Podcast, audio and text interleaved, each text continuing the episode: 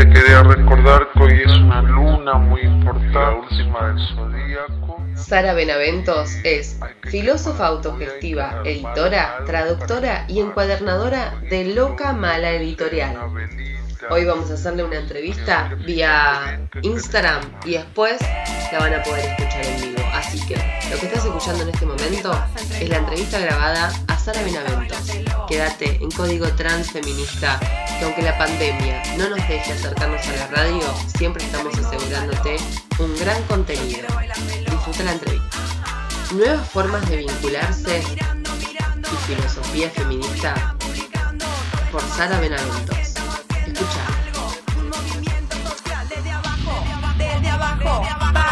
Arriba, para arriba, que, que, se arme ahora. Cum- Cumbia antifascista, desde abajo, desde abajo. Para arriba, que, que se arme. Listo, listo, listo, listo, ya está, ya está. No, sí, que era una, era una, era un desperdicio que era una lástima que, que, que, que se desperdiciara justamente lo que estabas explicando. Que el amor libre no salió, no nació de un repollo, no nació con Flor Peña. ¿Qué estabas diciendo? Exactamente, exactamente. No nació con Flor Peña también porque, porque eh, digamos, traigo esta idea de que el amor libre y las prácticas amatorias no monogámicas tienen una historia para que no nos creamos que son molestados en algo, Claro, que somos más li- libres. De hecho, como te decía antes, el poliamor está siendo criticado porque reproduce o podríamos llegar a considerar esta idea de que puede, podría reproducir las mismas lógicas de lo que se le critica a la, a la monogamia. ¿por qué? Eh, es como una monogamia.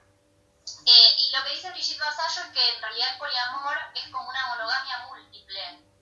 Una de las razones es esta que vos traías a colación, que es que eh, la monogamia, la- el poliamor reproduce los guiones eh, de amor romántico.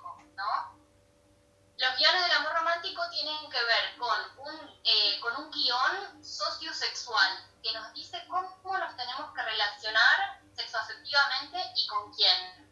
Entonces, el amor romántico suele ser heterosexual, suele ser de a dos, eh, suele ser eh, entre personas de la misma clase, Sí, suele, una persona cuando se enamora tiende a eh, tener un primer periodo que se llama energía de la nueva relación, que es como ese momento en el que estás adicta a esa persona, eh, que se le dice amor chute también, porque es como si fuera una droga. que además le- nos pasa también con todo tipo de vínculos eso, ¿no? O sea, porque a veces uno piensa estas cuestiones solamente sexoafectivamente, pero también pasa con las amistades. También hay un primer momento de idealización muchas veces, pero en el amor libre, en el poliamor, digamos, eso es muy peligroso porque lo que suele suceder con las amistades es que no están guionadas, no se espera de una amistad que yo me case con mi amiga y tenga hijos, por Claro. ejemplo. Pero de una pareja sí se espera eso. Entonces, si yo de repente me engancho con alguien que no me conviene, que es una persona dañina, yo me puedo, puedo estar directamente poniendo en peligro mi vida, porque Claro. más del 70% de los femicidios en Argentina son dentro de vínculos románticos. Entonces, le está costando casi a una mujer por día la vida el amor romántico. Claro. Entonces, en ese sentido, idealizar un poco una amiga, bueno, después te te das cuenta que hay cosas que no te gustan y seguís adelante. Sí, Así como también la otra se dará cuenta que una tiene cosas que no están tan buenas, ¿no? O con las que una no coincide. Pero en el caso del amor romántico es muy peligrosa la energía de la nueva relación. Por este guion sociosexual que hay, de exclusividad, una termina encerrada con alguien en una casa, en el ámbito privado, muchas veces tomando decisiones que son vitales en términos laborales, o teniendo hijes, quedando muy vulnerable frente a alguien a una sola persona, o sea, en el aislamiento del ámbito privado. Entonces, en ese sentido, eh, el amor romántico y la monogamia son peligrosas. como cebarte y encerrarte en una relación que encima no va a ningún lado positivo, digamos. Claro, Va al lugar donde la sociedad dice que tiene que ir, pero no va a un lugar positivo para vos, digamos. Exactamente. El- entonces, el- lo que pasa con el poliamor es que muchas veces reproduce estas lógicas en el sentido de que en vez de tener un solo vínculo, que es que tiene exclusividad sexual, del cual estoy enamorada, con la cual armo proyectos de pareja, bueno, tengo varios vínculos, pero en realidad la lógica es la misma, los privilegios que se reproducen son los mismos, la gente que queda fuera es la misma, porque también hay un mercado del deseo, en el sentido de que hay gente, digamos, el sistema no solo nos dice cómo tenemos que coger, sino que también nos dice con quién tenemos que coger. Y nos dice qué cuerpos son deseables. Entonces, Eso es clave de la también. poliamorosa, la lógica poliamorosa no cuestiona todos estos aspectos. Entonces, la gente que es siempre la misma, la gente que queda fuera de estas redes románticas, digamos, la gente que tiene alguna discapacidad, la gente que es gorda, la gente que el sistema nos dice que no es fiable, digamos, la gente que tiene algún miembro amputado. Entonces, en ese sentido, a mí me gusta mucho más la propuesta del anarquismo relacional que la propuesta del poliamor. Bueno, acá entra la tatarabuela mía, Virginia Volten, eh, con la anarquía. Eh, ¿Qué podemos decir para la gente que no entiende qué es esto de anarquía relacional? Bueno, la anarquía relacional eh, tiene que ver con una práctica vital, o sea, es una manera de relacionarte con todo el mundo, no solo con las personas con las que tenés sexo o de las que estás enamorada. Tiene que ver con no ponerle etiquetas, o sea, no relacionarte con las personas de acuerdo a una etiqueta previa, porque el sistema nos dice básicamente este guion sociosexual que podemos encontrar en la música, en la tele, en el cine, en las novelas, en la literatura, en todos lados, lo que se nos dice es que alguien forma parte en el ámbito íntimo o afectivo de tu grupo de amigos, de tu familia biológica o es alguien con quien tenés un romance. Esas serían como las tres categorías de personas con las que uno se relaciona en su intimidad, ¿no? Entonces, desde la anarquía relacional lo que se propone es no establecer eh, expectativas previas a la relación, en el sentido de no relacionarte con alguien pensando que ya es tu amiga, entonces hay que seguir determinado guion porque Claro. es tu amiga. Quedó ahí, listo, no puede ser ni más ni menos que eso. Claro, entonces no, no, no generar expectativas ni relacionarte con alguien desde las etiquetas previas que el sistema nos dice que las relaciones tienen que tener, ¿no? Claro. ¿Esto por qué? Básicamente porque esto es lo que nos vuelve incontrolables, el hecho de ser impredecibles. Cuando una, eh, cuando una se relaciona de formas tradicionales, eh, sexoafectivamente, una se vuelve predecible para el sistema. Entonces, desde el anarquismo lo que se propone, desde el anarquismo relacional, es esta eh, impredecibilidad de las relaciones. El hecho de que las relaciones no estén pautadas de antemano. Eh, y también tiene que ver con, bueno, con un montón de otras cosas que son muy interesantes, como por ejemplo el guion sociosexual respecto del cual una puede tener intimidad física con determinadas personas y con otras no. Por ejemplo, los varones, cuando son los varones heterosexuales de clase media o alta, entre sí no tienen eh, intimidad, en el sentido de que no se bañan juntos, no se sacan fotos en bola, no duermen juntos. Por ahí las mujeres tenemos mucho más permitido en ese sentido, con nuestras amigas hacer ese tipo de cosas. Sí. ¿no? Entonces, el anarquismo relacional también para lo que sirve es para cuestionar quiénes tienen acceso a esa intimidad, que puede ser erótica o no, puede ser puede significar dormir la siesta con una amiga o con un amigo o bañarte con alguien, nada, como que por ahí hay, hay ciertas personas que el sistema determina que no son deseables y quedan fuera de esos circuitos de, de la intimidad. Entonces, la anarquía relacional yo creo que sí va al núcleo del sistema, digamos, a la crítica del núcleo del sistema. Claro, sí, lo, lo rompe todo, digamos, lo deconstruye por completo. Lo rompe todo. Sí, esto entre muchas otras cosas, ¿no? Como la cuestión del binarismo, el hecho de, del binarismo y de la heterosexualidad como régimen político, ¿no? De que hay que enamorarse de alguien del sexo opuesto, o de que si te enamoras de alguien del sexo opuesto, o del mismo sexo, o del sexo que sea, lo que tenés que hacer es formar una pareja. Bueno, todas esas cosas se rompen con la anarquía relacional, porque lo que hace es cuestionar los guiones preestablecidos, todos los guiones. Claro. Y ahora, vos, eh, porque esta manía que supongo que tenemos los humanos de, de estar como eh, troquelando, etiquetando, configurando todo, eh, además de, que, de- que funciona como un dispositivo de control y disciplinamiento, eh, Mm. ¿qué pasa si uno lo quiere romper, ¿no? Eh, con esa angustia del apego, porque normalmente las parejas están mucho tiempo, leí en, en tu muro, eh, que pueden llegar a estar mucho tiempo por una cuestión del miedo al dolor de la separación. ¿Cómo se enfrenta eso? ¿Qué le podemos quitar? ¿Qué, qué herramientas tenemos o qué contenidos o, o, o cómo lo podemos resignificar para que pa- para que quizás no, no sé si no duela tanto o no sea tan traumático?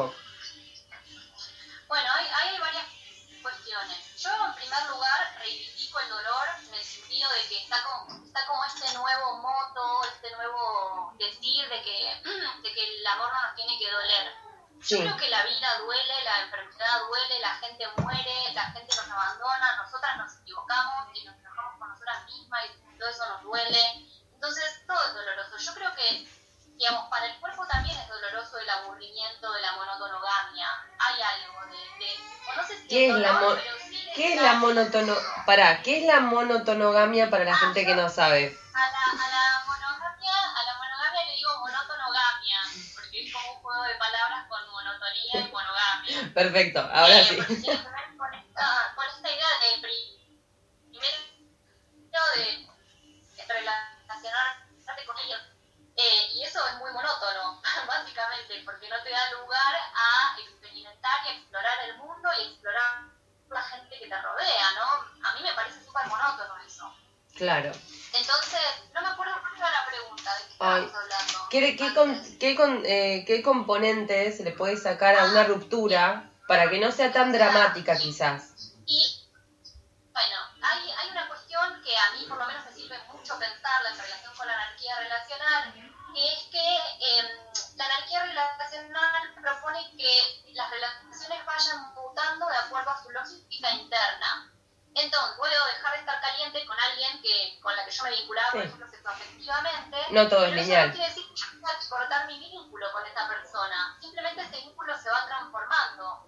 Claro. Entonces, en ese sentido, la anarquía relacional te da el, el respaldo, digamos, teórico, que dice que no es que alguien es o tu pareja o tu amiga o nada. Eh, porque también lo que sucede con la monogamia y con el poliamor también es que cuando los vínculos dejan de ser románticos o dejan de ser sexuales, porque la gente se cansa, porque la gente cambia con el tiempo, hay un devenir de las personas, hay procesos, o conoces a otra gente, en fin, o te querés ir a vivir a otro lado. Bueno, la razón que sea, los, la- los vínculos cambian, una también cambia, y lo que suele suceder es que se dan separaciones violentas dentro de la lógica monogámica. Entonces lo que plantea la anarquía relacional es que si vos dejas de sentir atracción hacia alguien o alguien deja de sentir atracción física hacia vos, eh, ese vínculo puede proseguir, no es que tenés que abandonar a la persona, como plantea esta idea monogámica de que Se terminó, se terminó todo, claro, exacto. Claro. O la cuestión de los celos, ¿viste? De cómo te, cómo te vas a hablar con tu ex. Y bueno, no sé, mi ex, con mi ex estuve, no sé, 15 años, capaz viví con mi ex. ¿Cómo no voy a hablar con mi ex? Una persona que atravesó la mitad de mi vida. Si yo tengo 30 años y tuve 15 de novia, por ejemplo, por decir cualquier cosa. Sí, sí, ¿no? sí. Eh, ¿Por qué no podría hablarme con alguien que es parte de mi vida, de mi historia y, y no lo odio y no me odia? Claro, Exactamente. ¿Por qué voy a renegar de una parte de mi vida y perder un vínculo que para mí es interesante, no? Entonces, en la anarquía relacional, digamos, que lo, lo lindo que tiene, lo positivo que tiene, es que así como acepta que las relaciones vayan, vayan mutando y no haya que abandonar a alguien simplemente porque ya no tienes atracción física o no estás más enamorada, eh, también, bueno, muchas, muchas amistades o vínculos que serían considerados tradicionalmente amicales pueden también devenir en otras cosas, ¿no? Bueno, la verdad es que yo creo que trae mucha tranquilidad a muchas personas lo que estás diciendo, porque a veces. Yo creo que sí, yo creo que, que hay gente que, mm, que sigue tan a rajatabla, porque a veces uno toma como mandatos solamente esto de, bueno, te pones de novia, te casás, tenés hijes, pero mandatos también es tener que mandar a la mierda a alguien que no tenés ganas de mandar a la mierda y que Claro. no tenés ningún problema y dejar de hablarle porque la sociedad dice que si es tu ex no le tenés que volver a hablar.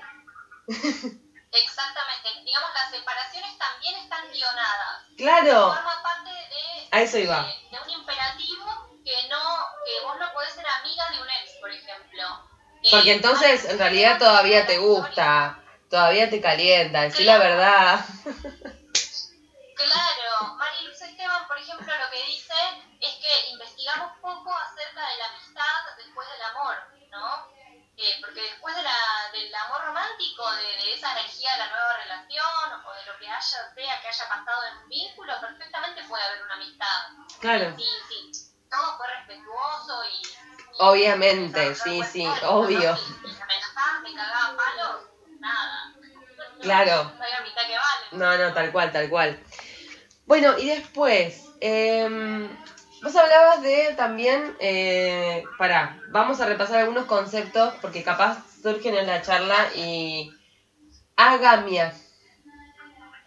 ¿Qué es esto? Bueno, sí, también tiene que ver, tiene que ver también, agamia significa a, que significa no, gamos, que en griego significa matrimonio, que, Ah. que sería como alguien que no forma pareja, que también está dentro del, círculo de, conceptos de la anarquía relacional, porque en realidad hay un montón de formas relacionales no monogámicas. Está también la polisoltería, por ejemplo, eh, hay, la polifidelidad, hay un montón de formas de relacionarse, que de hecho son, eh, digamos, ha habido comunidades, por ejemplo, en Estados Unidos, eh, del siglo XVIII, siglo XIX, que ya las practicaban, principios del siglo XX, en Nueva York, eh, la comunidad Oneida, por ejemplo. ¿A qué voy con esto? Que estas son prácticas que tienen una historia súper concreta. Las prácticas swingers también son más viejas que, Olvídate. eh, eh, no, no es que porque ahora hay club swingers eh, se inventó ahora. Entonces hay un montón de prácticas no monogámicas, algunas están más cerca de la monogamia y del ideal de pareja, como por ejemplo las prácticas swingers, y otras están más lejos. Eh, como la anarquía relacional, que para mí es la más lejana. Buen momento para hacer hagamos, dice acá.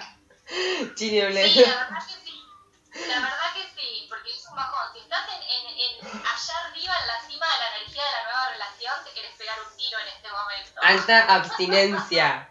Olvídate, una abstinencia. Estás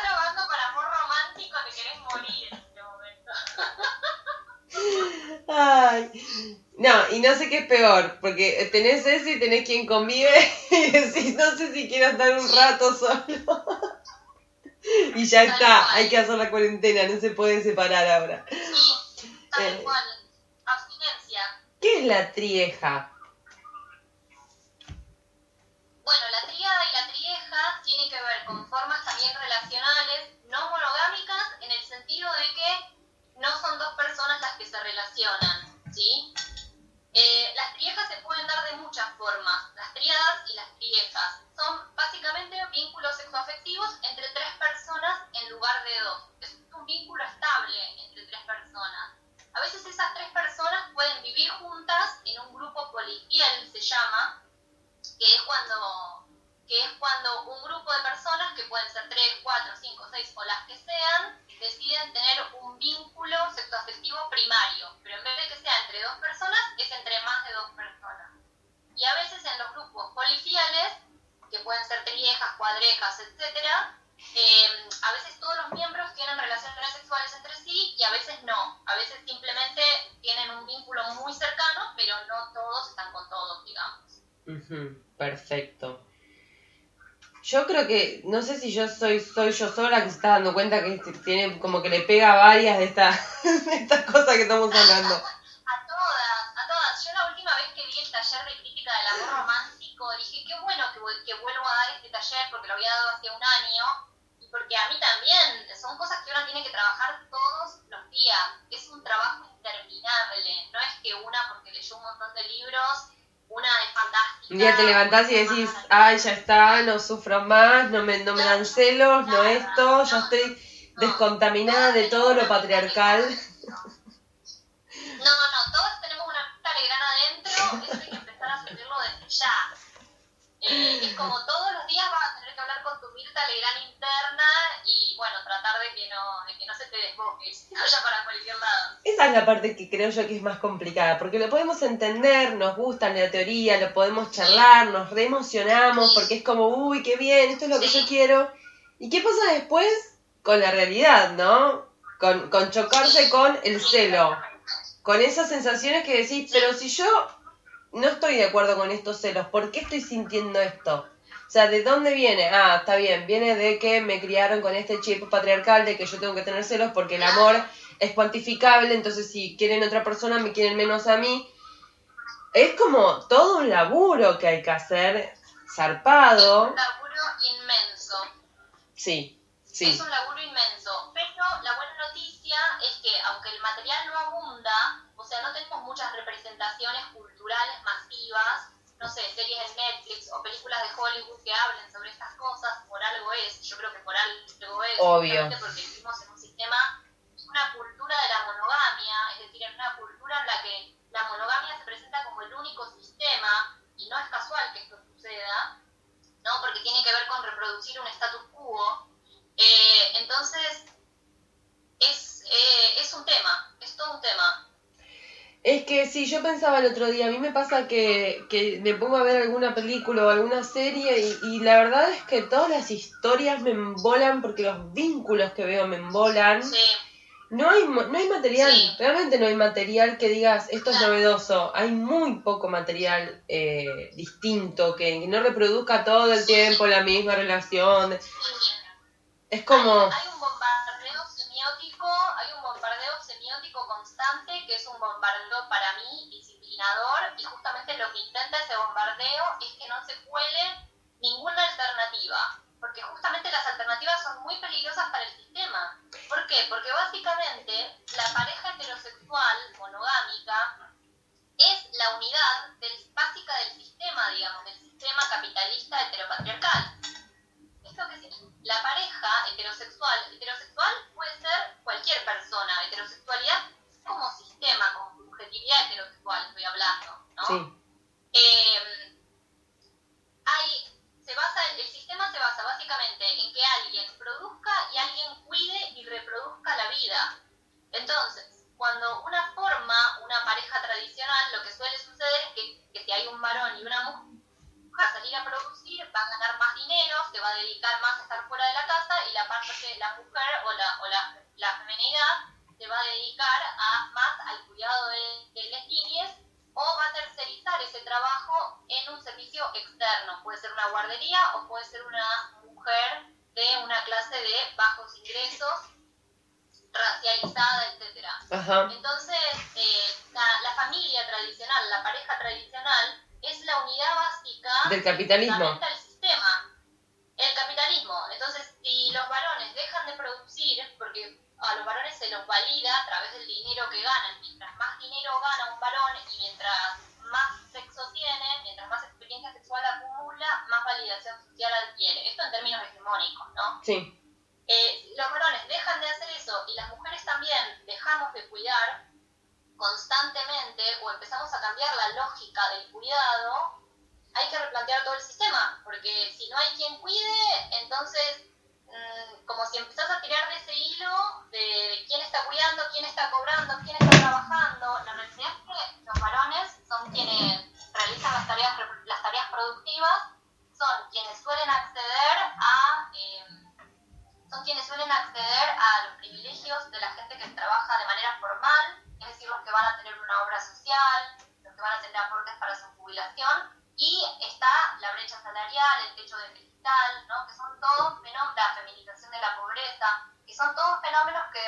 que los varones siguen teniendo privilegios en el mercado laboral frente a las mujeres, que no es que mientras ellos están ganando el 30% más o nosotras no podemos hacer- acceder a un cargo, no estamos haciendo nada generalmente estamos cuidando a los hijos de esos varones, eh, nos estamos ocupando de la casa, les estamos planchando la camisa, Con eso a los de- de- de coger. claro. Entonces, Eso de amor, de amor, que llaman amor, que es trabajo no remunerado, básicamente, que es un gran problema. Exactamente.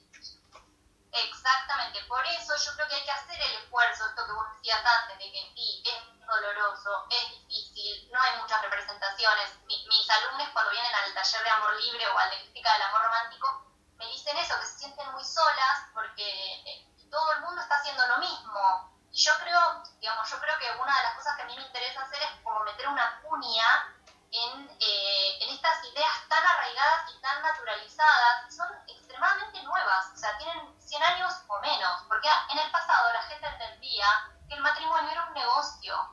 Los Se arreglaban los matrimonios por era- algo. Era una asociación de Claro. Una asociación económica, la gente entendía eso en un pasado. Ahora, bueno, yo tengo una hipótesis que es que como las mujeres a lo largo del siglo XX fuimos accediendo al mercado laboral, fuimos saliendo del espacio doméstico, se tuvo que imponer el control sobre las mujeres de otras maneras. Y yo creo que la manera en que el control se el siglo XX sobre las mujeres fue a través del entretenimiento y la cultura de masas, eh, a través del, del discurso del, del- del amor romántico, ¿no? Por esto las ¿cómo se novelas, explica entonces que, que sí es- ¿Qué? por esto las novelas de la tarde. Claro, ¿cómo se explica que habiendo tantas mujeres que son independientes económicamente, sigan eligiendo lo mismo? Lo mismo que ya sabemos que no nos conviene, porque la crítica del amor romántico no es nueva tampoco. Ya las feministas, las protofeministas del siglo XIV estaban diciendo, rajen de ahí, rajen de ahí. Eh, las anarquistas, bueno, es importante la historia de, de la crítica del amor romántico por parte de las feministas es interesantísimo, no es nuevo. Claro. Entonces una dice, bueno, ¿cómo se explica? Bueno, claramente hay una, un bombardeo semiótico constante de que hay que estar en pareja, hay que tener hijos. Y que todo lo que no esté dentro de eso es perversión, ¿no? Porque digo, a mí, Claro. sinceramente, a mí me preguntas hoy, 2020, y creo que a mí me, me da más pudor y más vergüenza ir a decirle a mi familia que mm, tengo una relación abierta o, o- o que me parece bien el amor libre o, o lo que sea de estas alternativas, digamos, a la monogamia, que ir a decir como antes, no sé, soy gay. Me parece que es como Claro, es peor, es como una cuestión de que sos una pervertida, ¿me entendés? sí, sí, sí, es como sos una puta o te gusta mucho coger. Eso es así. Porque aparte la gente lo primero que piensa cuando hablamos de nuevas formas de vincularse es, ah, coge con todo el mundo. O sea, no pueden pasar por otros lugares los, los vínculos que no seas el sexo, digamos. Exactamente, y la acusación de puta siempre también es una forma de disciplinamiento hacia las mujeres. Una deja de hacer cosas o deja de ponerse determinada vestimenta o lo que sea, o deja de decir determinadas cosas o de expresar un gusto por miedo a ser disciplinada y castigada, ¿no? Con esto que parece que lo dicen como si fuera un insulto. Yo creo que las mujeres nos, nos dividimos en dos categorías, las, las pagas y las impagas. Sí. Yo soy re puta, pero lamentablemente soy muy paga. Así que cuando, cuando te dicen puta vos tenés que decir sí, lamentablemente impaga, igual que Claro, vos. claro. Exactamente. Acá dicen, la monogamia nos llena de culpa. Yo cada vez que lo hago siento que engaño al otro y pienso que me gustaría ser engañada. Suerte que estoy haciendo tu taller, Sara, gracias. Taller Amor Libre, dice Janina. Ay, taller de amor libre. Sí, nos llena de culpa estar con otras personas. Eso sucede, sobre todo a las mujeres, para variar, ¿no? Yo también sostengo que la culpa es otro mecanismo de ¿no? Porque cuando vos te sentís culpable, dejás de romper esquemas. Claro, Los varones no tienden a sentirse muy culpables.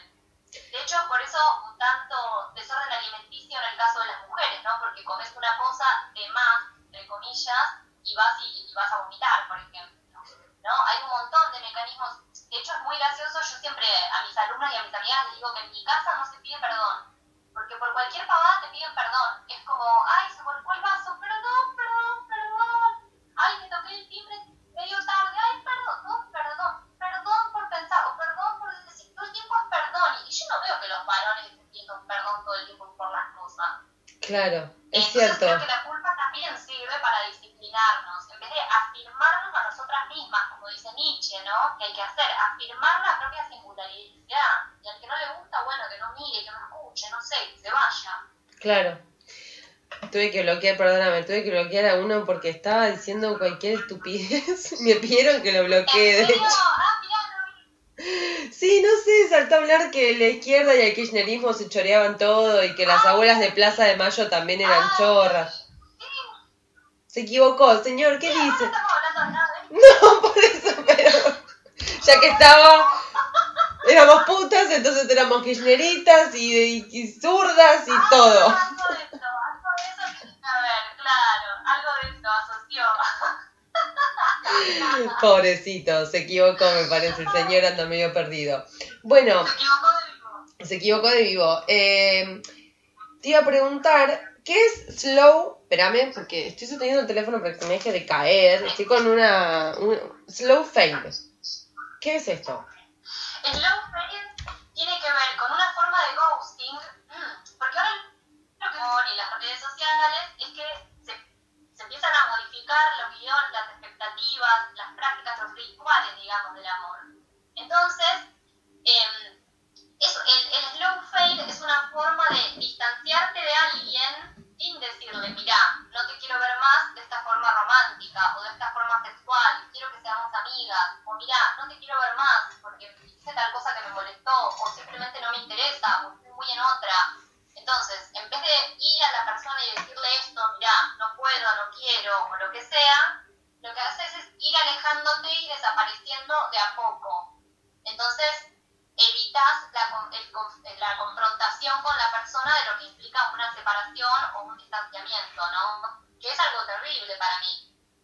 Te iba a decir eso. No sabía si era una práctica nueva, pero me parece que es un poco violento. Es súper violento. Redes sociales. La cuestión del orbiting también. Cuando alguien te manda mensajitos, viste, te, te responden a las historias, por ejemplo, con fueguitos y con emoticones, eh, pero después no se compromete a un encuentro real, ¿no? Entonces están ahí orbitándote, pero nunca terminan de, eh, eh, de concretar nada. De expresar qué es lo que quieren. y genera ansiedad eso, porque vos estás pendiente de esa persona, por ahí incluso la persona te gusta o te interesa, eh, y genera ansiedad en la otra persona. Pero bueno, justamente es lo que pretende hacer este tipo de estrategias, ¿no? ¿Qué es Mantener la, el control sobre la otra persona. qué es la conversión?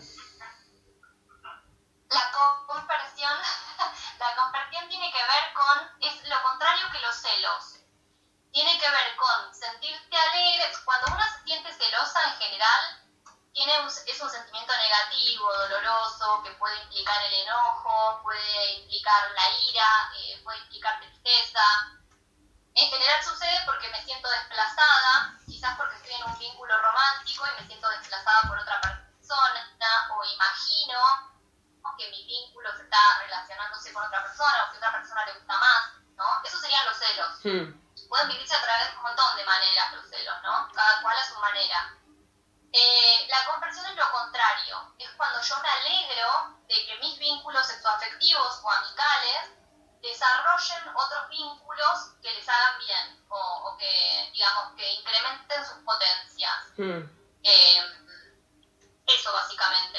Lo que deberíamos aplicar. Exactamente, que después también surgen como esta cosa de todo lo que debería una hacer, como la anarquista relacional ideal, una después se siente culpable porque es una pésima feminista y que es una pésima anarquista relacional y todo te sale como el culo y encima el coronavirus y el fin del mundo.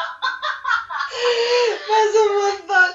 ¿Por qué? Porque decís, pero no me está saliendo bien el feminismo. Claro, sí, me sale todo como el orto. Van a venir con, con el barómetro acá y yo qué hago cuando me pongan el barómetro feminista y se den cuenta que no soy tan feminista. Sí, sí, sí, es que claramente una está luchando contra todo lo que se le dijo que una tenía que hacer y también con lo que se le dijo al entorno que tenía que esperar de nosotras. Es terrible. Entonces, obvio que va a haber un montón de frustraciones, que va a ser difícil, que una se va a equivocar, que uno va a meter la pata, que a una la van a cagar, o sea, sí, no, no es un, un lecho de rosas, digamos. No, pero es necesario. ¿Qué va a hacer? Que sí, yo creo que sí por una cuestión de, incremento de las potencias. Yo lo que encuentro en esto es un incremento de las potencias, en el sentido de que, eh, digamos, estas formas relacionales no monogámicas lo que te permiten es explorar tu propia singularidad, lo que a vos te gusta en términos sexuales, lo que a vos te gusta en términos amicales, romper un poco con los guiones de lo que se nos dice que tenemos que hacer, quién nos tiene que gustar, cómo hay que coger, qué es la intimidad, eh, quién puede entrar dentro de mi círculo de deseabilidad y quién no, digamos, es terrible la, la, la monogamia, el amor romántico, son discursos que son terribles porque son excluyentes, ordenan nuestra realidad afectiva. Eh, y también reproducen un privilegios, digamos, quienes tienen privilegios reproducen sus privilegios también a través del amor romántico y la pareja tradicional. Entonces, me parece que es importante como para darle una nueva forma al mundo y también para salvaguardar una su propia vida, ¿no? Porque realmente es peligroso encerrarte, aislarte con una sola persona como si esa persona fuera el objetivo de tu vida o... Eh, Porque ¿qué va a pasar cuando esa persona no esté, no? Sea por lo que fuere, que porque, digamos, también es peligroso porque ¿qué va a pasar cuando esa persona no esté más en tu vida? Es como va a dejar de tener sentido todo. Exactamente. Claro, porque vos podés tener el novio o la novia más divina del universo, no necesariamente tiene que ser pero a esa persona le puede pasar algo, puede enfermarse y morir, o puede irse a vivir a otro lado, y vos te quedás sin nada. Por eso yo siempre digo que hay que poner los huevos en diferentes canastas, ¿viste? Me encanta la... Fantástico. importante, es importante tener muchos recursos, tener redes eh, sexoafectivas y amicales densas, eh, redes trabajadas y redes amplias. Eh, sobre todo porque también es una forma de luchar contra el individualismo capitalista, ¿no? Eh, el hecho de tener muchos amigos y tener muchos afectos y que cada vínculo sea diferente y que cada vínculo te traiga cosas distintas es anticapitalista eh, y antipatriarcal. Eh, lo importante es no terminar lavándole los calzones a cinco machirulos en vez de a uno, ¿no? Sí. No hay que ser boluda tampoco.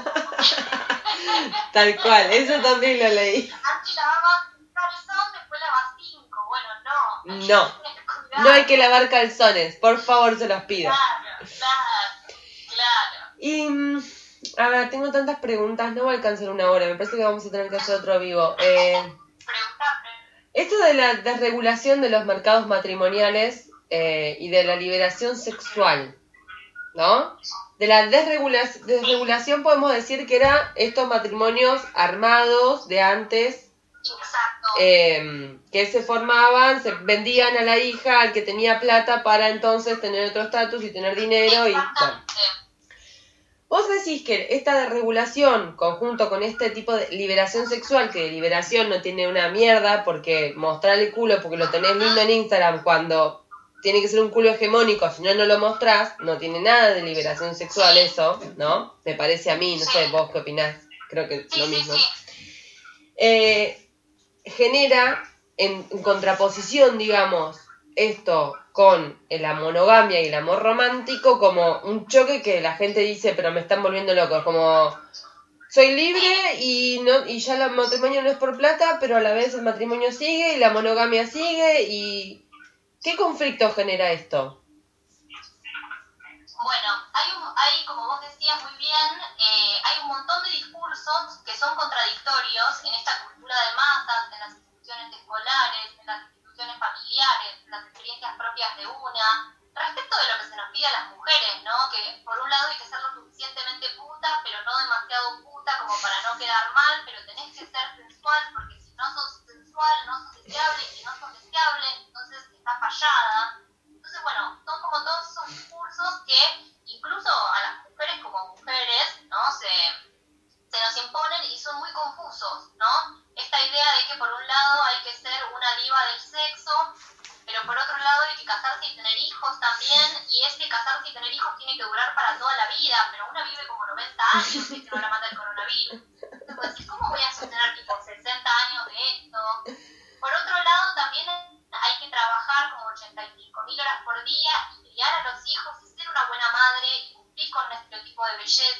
Y no perder la paciencia.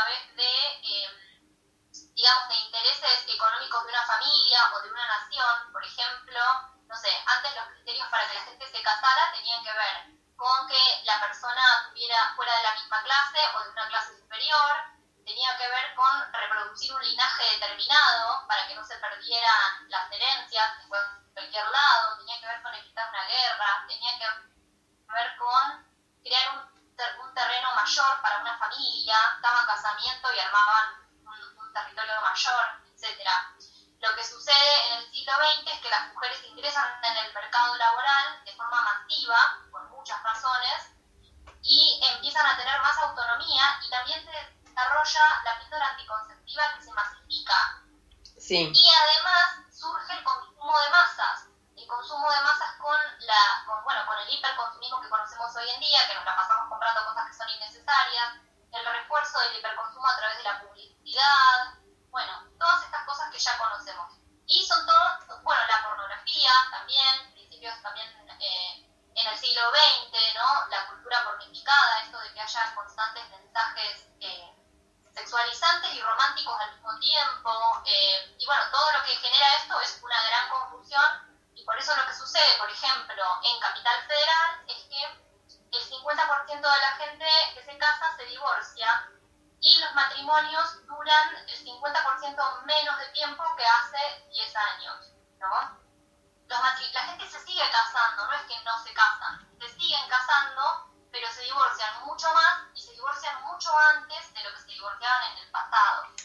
bienvenido sea, ¿no? Esta mezcolanza de ideas de que sí, me voy a casar para toda la vida y después cuando estás ahí te das cuenta de que no era Hollywood, o sea, de que es otra cosa. Tal cual, tal cual.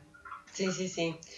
Y mm, bueno, eh, voy a preguntarte otra cosa que ya no tiene que ver con el tema de los vínculos, que era una de las primeras preguntas, pero bueno, yo me cedé con el tema de los vínculos. Eh, ¿Qué crees que puede aportar la filosofía al feminismo? ¿No? Porque la filosofía pareciera una ciencia como vetusta, como una cuestión súper patriarcal. Eh, ¿Qué relación tiene la filosofía y el feminismo? ¿Tiene relación? ¿No la tiene? ¿Podemos interpretar la filosofía de una nueva manera? Bueno, es muy interesante tu pregunta porque, digamos, como el- amor romántico, que parece que es la única forma de relacionarse, y eso tiene una razón de ser, que es básicamente controlar a la población para que no esté todo el mundo cogiendo con cualquiera, ya no se sepa de quiénes son los hijos, quién tiene que heredar qué. Básicamente lo que hace la monogamia es controlar el sistema de, eh, de herencia, en que hay que tener sexo,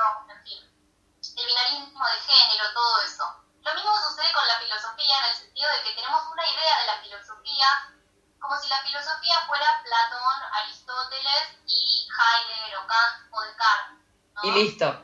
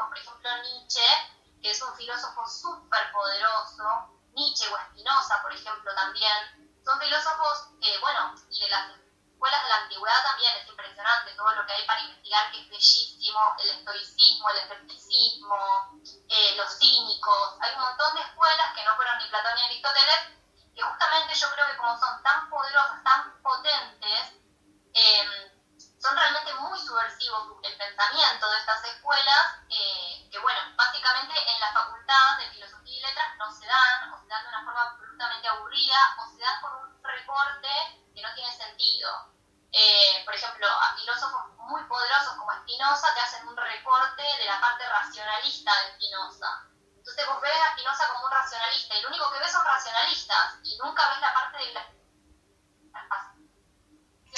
¿La parte de qué? Porque se cortó. yo creo ¿La parte de qué? que ves la, ves la parte racionalista Y de nunca la ves- mayoría de los filósofos. Sí. claro, que para mí que tiene que ver justamente con la negación del cuerpo, ¿no? Como si todo fuera razón o todo se eh, argumentara o se definiera a partir de la razón, ¿no? Y que es una negación y un olvido voluntario del cuerpo. Por eso a mí me interesan las filosofías materialistas, las que ponen el eje en el cuerpo. Eh, en ese sentido, es muy interesante agarrar todas estas filosofías, que son más bien subversivas, eh, materialistas, eh, lo, que, lo que intentan es eh, justamente esto, ¿no? De afirmar las potencias, afirmar la singularidad eh, contra los guiones sociales y contra la tristeza social, ¿no? Que, que, abunda hoy en día, por ejemplo, es, bueno, está diseminada por todos lados la tristeza más con lo que está pasando, que es lo que hacen los medios de comunicación también muchas veces, los medios hegemónicos, es desparramar la tristeza. Bueno, hay un montón de filosofías materialistas que se ocupan del cuerpo de la corporalidad eh, y de la singularidad. Y bueno, esas filosofías trasladadas al feminismo son una bomba de tiempo. Pasa que, bueno, obviamente no es el feminismo mainstream, ¿no? Eh, hay muy poca gente que se dedique a ese tipo de feminismo. ¿Por qué? Y justamente porque es muy. Y yo creo, sinceramente, que ya el feminismo se convirtió en una especie de dispositivo de control en el que solo se pueden debatir ciertos temas, solo se pueden discutir determinadas perspectivas o puntos de vista. Hay determinadas cosas que no se pueden decir porque si no sos una loca o sos una enferma o sos no sé qué. Entonces eh, se ha vuelto un espacio muy hostil. Siempre ha sido hostil el feminismo. Digo, las guerras del sexo de los años 60 y 70, eh, las que estaban a favor del, del, trabajo sexual y las que estaban en contra, y lo mismo con la pornografía, eran súper hostiles. Digo, no es que la hostilidad es nueva pero la gente se la bancaba Ahora hay mucho veneno, mucho veneno y hay un feminismo mainstream eh, muy que afirma valores que son ideales que son heredados de la cultura occidental y que no se ponen en duda, como por ejemplo las prácticas feministas de estar pidiéndole de rodillas, rogándole cosas al Estado constantemente. Que yo no sé si hay que rogarle cosas al Estado o no, pero claramente no alcanza. O sea, vos haces una denuncia por violencia de género y el Estado no te garantiza que el chombo no te vaya a pegar un tiro. De hecho, ha habido millones de casos de mujeres que hicieron hasta 80, 90 denuncias y fueron asesinadas. Claro. Entonces, tenemos que darnos cuenta de que esa mediación del Estado eh, dentro de, de los conflictos personales, individuales, que obviamente son políticos también, eh, no, no es siempre buena, no es siempre útil tener al Estado en el medio, porque muchas veces salimos perjudicadas esperando a que el Estado nos resuelva. Entonces, bueno, esa es una de las cosas que, por ejemplo, el feminismo mainstream no cuestiona. La idea de, bueno, ahora, por ejemplo, coronavirus, ¿no? Está eh, los hospitales llenos de gente eh, que, con un virus que te puede matar. Sí. Bueno, ¿vas a ir a abortar al hospital? No. Como, tenemos que también cuestionarnos ese deseo. Esa dependencia, ¿no? Eh, Claro, ¿por qué no autogestionarnos? Yo creo más bien en la autogestión. Eso es algo que también el feminismo mainstream no está trabajando. Armar redes de apoyo mutuo en lugar de estar pidiéndole tanto al Estado, tanta cosa con el Estado. Yo no sé qué obsesión hay con el Estado. Es como ponete a hacer sentadillas y aprender a hacerte un aborto y probablemente tengas más probabilidades de sobrevivir. Claro. Entonces, bueno, esto tiene que ver con también dejar el victimismo de lado, ¿no? Hacerse cargo de la existencia de una y también apoyar a quienes están en vulnerabilidad, ¿no? Porque no tiene que ver solo con una, con sobrevivir una. Eh, por eso, pero bueno, lamentablemente hay que trabajar sobre una, es como con el amor. Hay que hacer un trabajo subjetivo, cotidiano. No sé, yo me encantaría vivir tomando gin tonic todo el día, pero bueno, o sea, pesos, no sé, peso 55 kilos y vivo en medio de la cultura de la violación tengo que saber pegar una patada, no puedo estar tomando gin tonic todo el día. Exacto. O sea, tengo que hacer sentadillas, lamentablemente tengo que ir a entrenar, tengo que hacer un trabajo sobre mi corporalidad. Esto lo pensaba yo también, ¿no? Porque se habla mucho de empoderarse y no se habla del empoderamiento corporal, que no va, en, no es gordofobia, no tiene nada que ver con eso, sino con un empoderamiento de poder pegar una patada exactamente, Sí. poder defenderse una misma. La escolarización de las niñas es una mentira y es una pérdida de tiempo. yo no voy a, no voy a creer en, los, en, la, en la escolarización hasta que a las pibas no les enseñen artes marciales en el colegio. Que dejen de enseñar Voley. eh, si Alberto Fernández está viendo, claro, si Alberto Fernández está viendo Lo voy a etiquetar. Alberto Fernández, no queremos volei volei en la escuela. Además se me caía la pelota, era malísima para eso. Queremos saber pelear. Claro, además. Claro, me di cuenta de que tipo, soy mucho mejor para pegar patadas y codazos que para jugar al vóley. Y yo creí pensando que era una estúpida, que no sabía hacer ejercicio. Y sí sabía, no sabía eso. Claro, claro, exactamente. Exactamente, capaz sos mala para el vóley, pero buena para los codazos. Claro. mí me pasó todo eso. Bueno, y vos hablabas también de un feminismo alegre, que creo que tiene que ver con lo que estamos hablando, ¿no? ¿Qué cosa, perdón? Que vos hablabas también, vos hablas de un feminismo alegre también. De un feminismo que no sea que no se victimice, que no le pida al, e- al otro, al Estado, a este, al otro, sino que se pueda autogestionar, eh, que una se puede hacer un aborto sola en la casa sin tener que pedirle al Estado, depender del Estado. Y también hablabas de un Claro. feminismo alegre. Exactamente. Para mí la alegría tiene que ver, no convivir jajaja, juju, tomando gin tonic, como decía antes, que me encantaría, pero bueno, no es solo eso. no es solo eso, eh, sino que tiene que ver con la singularidad de la materialidad de lo que me acontece. En el sentido de que si a vos un pelotudo te, te toca la rodilla y a vos no te gusta que te toquen la rodilla, ¿qué vas a hacer? ¿Vas a ir a llorar a las redes sociales o le vas a pegar un rodillazo o un codazo? Tiene que ver con la autogestión y con la afirmación de una misma y con la autodefensa y con, el, con la afirmación de una misma. Es que a mí no me gusta tal cosa, yo reacciono en el momento. Y O sea, reaccionar en con- con consecuencia de lo que queremos y no estar como después revictimizándonos.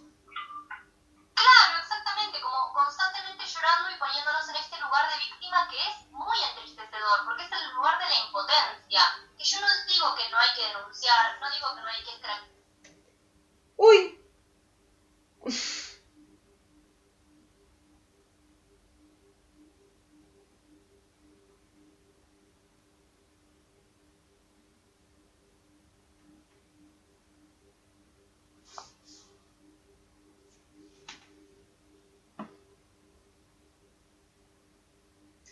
Hola, bueno, no sé qué pasó. Estábamos en vivo con Sara Benaventos y de pronto se terminó el video. Me parece que lo que sucedió eh, es que llegamos a, a la hora y capaz por eso se, se, se cortó. No sé por qué. Yo no toqué nada. Sí, Caro, se cortó. No sé por qué. Ahí estoy esperando que Sara se conecte para volver a sumarla. Rarísimo. Eh, a ver, Sara. Díganle a Sara que se conecte, que la estoy esperando. Estaba buenísima la charla. No sé por qué Instagram se puso la gorra y. Lo cortó directamente. Sara, alguien que le mande. Alguien que le mande un mensajito a Sara. A ver. Ah, no sabía. Eh, ahí le estoy avisando. Ahí. Mientras les bailo, así se. A ver. Mirá, no sabía que a la hora se cortaban los vivos. Vamos a intentar como por lo menos terminar la charla.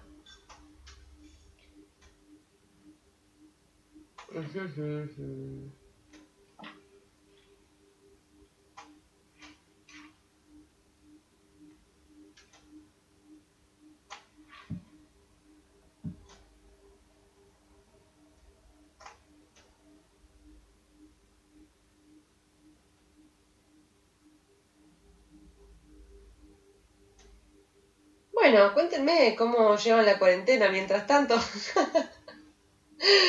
che, qué mal que se cortó, no me puedo creer, estábamos como, eh, éramos dos fuegas encima. Tan polémico todo que lo censuraron. Puede ser, ¿eh? Puede ser que nuestro amigo Mark Zuckerberg no estuviera de acuerdo con lo que estábamos hablando. Nos están, nos están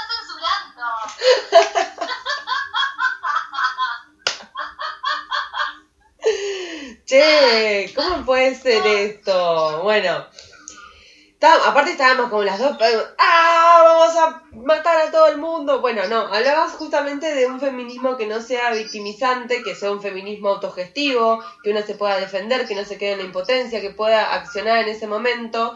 Y está muy interesante esto que decís, porque a todas nos ha pasado que tuvimos situaciones en las que nos sentimos impunes, impotentes de decir lo que queríamos en el momento que lo queríamos decir, ¿no? A mí me pasa muchísimo eso. Y creo que está buenísimo esta relación que vos haces con este papel que tenemos que cumplir como mujeres en la sociedad de ser moda, eh, modositas y calladas y, y víctimas de las circunstancias eh, y no queremos quedar como las brujas que contestaron mal, que mm, pusieron el codazo, que, ¿entendés? Como pusieron los puntos donde los había que poner. Sí, sí, claro. Exactamente, sí, claramente hay una un, un disciplinamiento del cuerpo para que no sepamos defendernos y hay un disciplinamiento también de los modales y de la vestimenta que también dificultan que una se defienda en situaciones de violencia. Y con todo esto no quiero decir que no hay que usar vestido o que no hay que usar tacos o que, bueno, nada, o que hay que hacer dieta porque hay que ir al gimnasio. No estoy diciendo nada de eso. Y que tampoco no hay que denunciar ni no escrachar. No estoy diciendo nada de todo eso porque son debates súper difíciles y muy delicados. Tampoco le diría a alguien que pasó por una situación de abuso qué es lo que tiene que hacer o qué es lo que no tiene que hacer. La gente que me conoce sabe que yo apoyo lo que la persona decida, ¿no?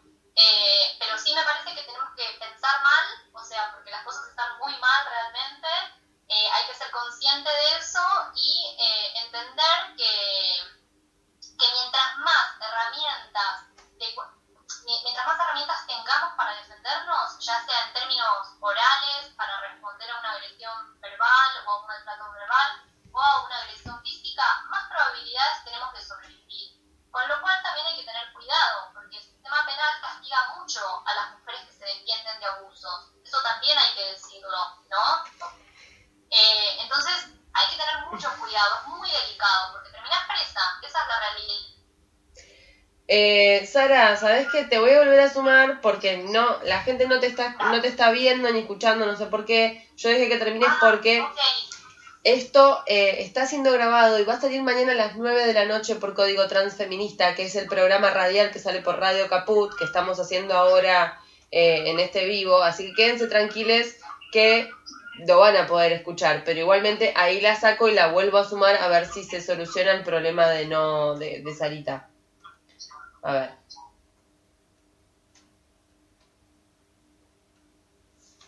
Vamos a ver si ahora se ve, pero quédense tranquiles.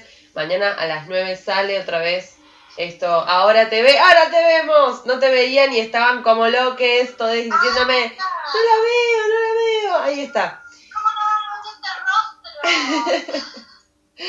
Bueno, la verdad es que eh, hablamos ya más de una hora sin darnos cuenta y me quedaron como, me quedaron muchas preguntas eh, que me parece que ya es como una goma hacértelas hoy. Eh, podríamos hacer si querés otro vivo, eh, porque bueno, todavía no hablamos nada de maternidad, de maternidad. Eh, Bueno, hay un montón para eso, sí. Sí. Bueno, podemos hacer sobre algunos sobre maternidad y antinatalismo, maternidad Sí. Eh, bueno, hay un montón de temas para trabajar, un montón. Por eso, así que bueno, por hoy lo vamos cerrando con esto. Sepan que mañana, esto va a salir mañana a las 9 por Código Transfeminista, por Radio Caput. Lo pueden escuchar grabado si lo agarraron empezado. Y por otro lado, eh, Sara está haciendo unos tallerazos que quiero que pases los chivos antes de terminar eh, eh, la, la comunicación. Bueno, nada, están los talleres con modalidad online, que básicamente, porque ahora los presenciales no se pueden hacer por la situación que estamos viviendo de la pandemia, entonces la modalidad que ofrezco es online. Hay un montón de talleres, está el de crítica del amor romántico, el de amor libre, el de saturnidades subversivas, eh, hay un par de cines debates sobre pornografía feminista, sobre cuestiones de clase, bueno, sobre Nietzsche también, como la versión feminista de Nietzsche. Eh, y la modalidad consiste en que yo les envío el material y los audios y eh, les, los invito y las invito a un grupo de debate en Telegram.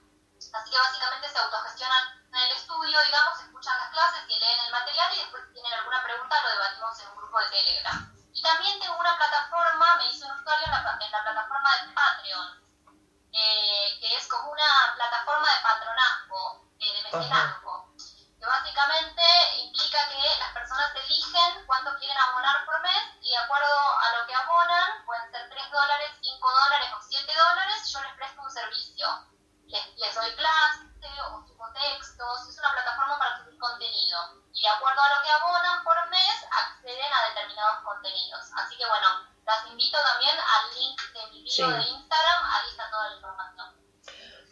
Buenísimo, me encantó todo. Eh, síganla, si no la siguen, la tienen que empezar a seguir, se han dado cuenta hoy. Va a arruinar sus vidas, sus matrimonios, sus noviazgos. Todo, No, no, no la va a arruinar. se van a volver lesbianas. Bueno, vamos a hacer un vivo, después lo vamos a anunciar cuando, después arreglamos y lo anunciamos. eh, y ya saben que mañana esto sale a las 9 en Radio Caput, así que gracias, muchas, muchas gracias por tu tiempo eh, y, por- y por toda tu sabiduría. Gracias. Bueno, está para compartirla, así que cuando quieran hacemos otro vivo. Dale, buenísimo, Sara. Un beso gigante y un beso para todos por ahí. Hasta luego. Es pueblo, este ritmo gózalo. Yo quiero bailármelo.